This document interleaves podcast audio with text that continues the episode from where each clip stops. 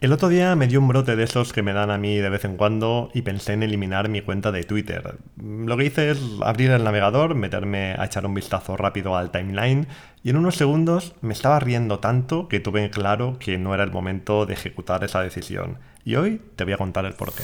Utopical.com presenta y dirige Jair Barragán. Hola y welcome everybody al programa número 74 de Utopical, el podcast donde buscamos de manera activa la forma de generar ingresos pasivos a través de inversiones y negocios online y también el lugar donde nos encontramos para crear sinergias positivas, compartir conocimiento y motivación, pero sobre todo para pasar un buen rato. Bueno, eh, vamos a ver, tema redes sociales, ¿vale? Como buen gafotas, que se ha leído algunos libros sobre privacidad y demás, entiendo perfectamente que las redes sociales son un peligro que va mucho más allá de lo que la mayoría de la gente entendemos. Esto por un lado, pero tranquilos, tranquilidad absoluta, que no me voy a poner pesado porque de esto ya he hablado muchas veces, ¿vale? Y luego tenemos, por otro lado, mm, bueno, ya sabemos que las redes tienen la vertiente esta de devoradores de tiempo y de dinamitación, ¿cómo se dice esto? Dinamitadores de... ¿Sí? ¿Lo he dicho bien? Bueno, no sé, ya me entendéis, ¿vale? Que se cargan las relaciones eh, personales.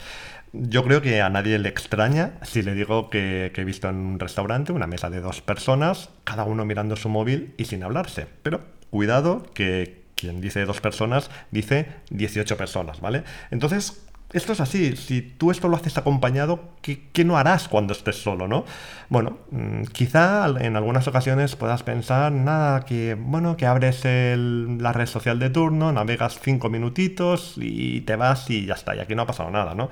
Pero luego ya sabemos que un día miras la actividad del móvil y te das cuenta que los cinco minutitos eran en realidad 25 y que lo, luego has mirado no sé cuántas redes sociales y total, que al final te estás pasando tres horas mirando el móvil. Ojo, que el otro día escuché una noticia que hablaba de que muchísima gente pasa más de 6 horas mirando el móvil a diario, ¿vale? No hay más preguntas, señoría, ¿vale? Que cada uno haga examen de conciencia y valore cómo y de qué manera está gastando su vida, ¿vale? Pero bueno, yo tenía claro que en mi caso mm, todo, todas estas cosas malas no las quería para mí, entonces bueno, me quité redes sociales masivamente, estoy muy feliz con esa decisión que tomé, pobre, eso sí, pero feliz, ¿vale? Y, además quiero aprovechar para deciros que mm, un dato que ah, quizá os pueda interesar a algunos, que es que hace poco la ciencia ha demostrado que antes de morir ves tu vida en diapositivas. Esto que, bueno, que se han hecho muchas, muchas bromas y muchas gracias, ¿no? Que cuando estás eso a punto de tal, pues se te pasa toda tu vida por, por delante eh, de manera muy rápida, ¿no? Bueno, pues con este nuevo escenario yo creo que mucha gente va a ver la vida de otros en Instagram antes de hincar el pico, ¿vale? Pero bueno, dejamos este, este tema aquí a un lado y ahora vamos a hablar de mí, que soy mi tema favorito, jolín, es que para eso estáis en mi podcast, hostia, ¿vale? Si yo soy tan cool, tan guay, tan gafotas, sé tantas cosas y tal, ¿por qué mantengo las redes sociales? Buena pregunta, me gusta que me hagáis esa pregunta.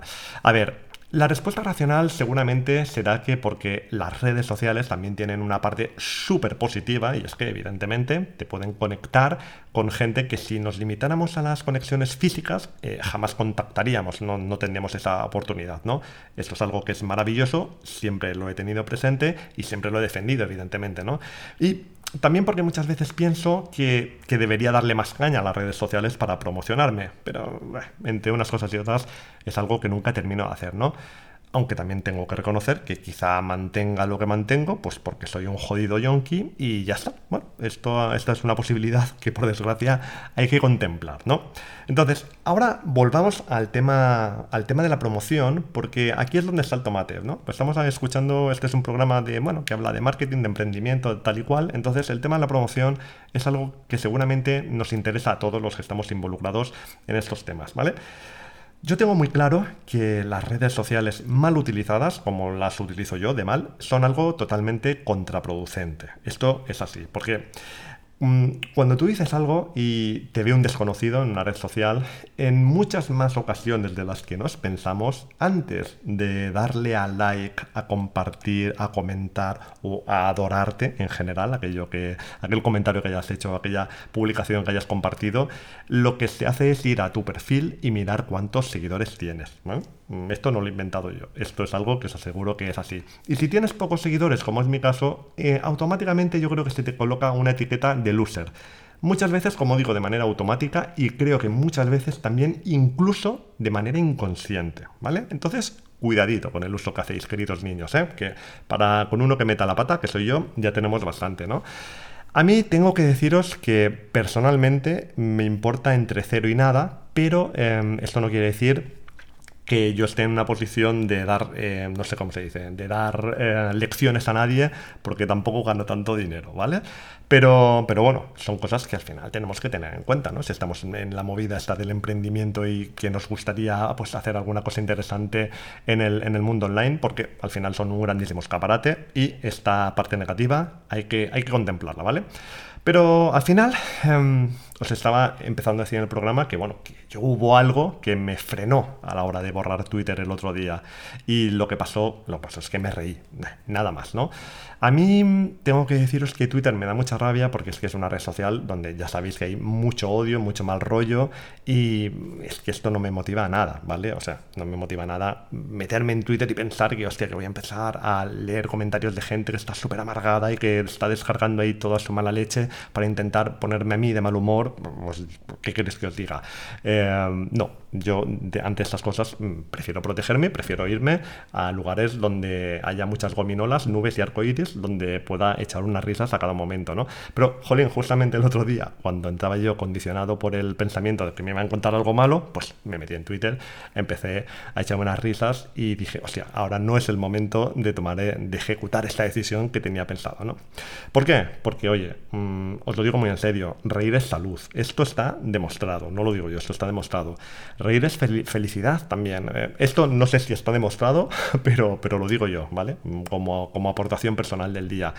Y reír es necesario para crear, ¿vale? Yo creo mucho contenido y si estoy triste o de mal humor, cosa que por suerte pasa bastante poco, eh, no puedo crear ni construir absolutamente nada, ¿no?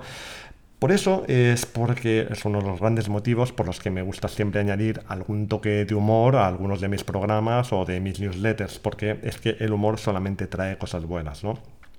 Si quieres saber eh, con qué me reí el otro día cuando iba a borrar Twitter y no lo hice, quiero que sepas que en la newsletter que saldrá mañana dejaré este hilo eh, enlazado, ¿vale? Si no estás en la newsletter, nunca sabrás qué es lo que pasó. Si estás en la newsletter, pero no tienes Twitter, tampoco lo sabrás. Y si tienes Twitter, estás en la newsletter, pero te importa una mierda todo lo que te estoy contando, tampoco lo sabrás. Pero oye, que sepas que por mi parte podemos seguir siendo amigos. En el próximo programa.